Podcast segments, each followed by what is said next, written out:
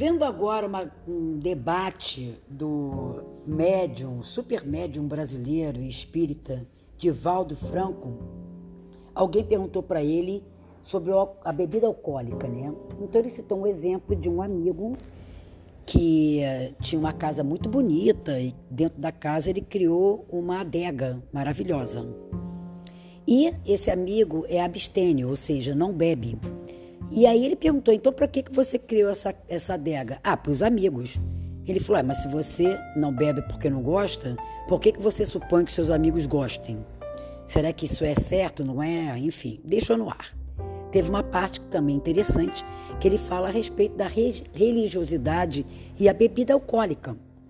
Se Jesus transformou água em vinho e teve a Santa Ceia e vários momentos bíblicos né, que ele oferece o vinho nas festas e tudo mais, até que ponto o álcool é prejudicial, cria dependência, até que ponto celebra a vida, não é? Bom, isso todo mundo sabe. Por exemplo, na Europa, as pessoas costumam, até porque tem muita fabricação de vinho e bom, tomar um cálice por dia, supostamente, né? Isso é uma recomendação médica. Já há países como Irã, Arábia, Ilhas Maldivas, que é sumariamente proibido, você pode até ir preso.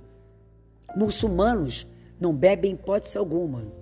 Católicos fica a critério, espíritas e evangélicos também é menos que os católicos. A gente já tem um Natalzinho feliz, tem uma Páscoa feliz, o Réveillon. No Rio de Janeiro, por exemplo, é ponto de encontro, né? Todo mundo se encontra nos bares.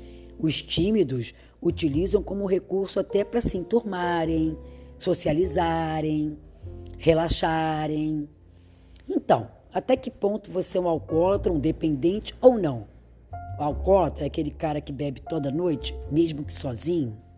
Ou é aquele que não bebe a semana inteira, mas enfia o pé no final de semana e perde totalmente o controle?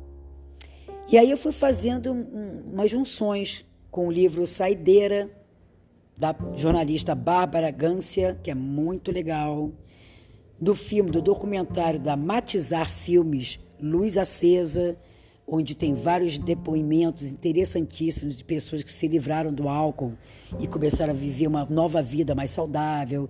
Muitos deles começam então a adaptar para acordar cedo, fazer exercício físico, começar um novo tipo de relacionamento, de amizades e uma vida mais feliz, segundo esses depoentes. Eu me lembro da Rita Lee, quando entrevistada e falando sobre as drogas, né? Sua época de rock and roll, quase sempre os entrevistadores passam por aí e ela fala: Ah, droga, eu achei que você estivesse falando da cervejinha, do champanhezinho, que é a pior droga, porque ela é permissível, permitida.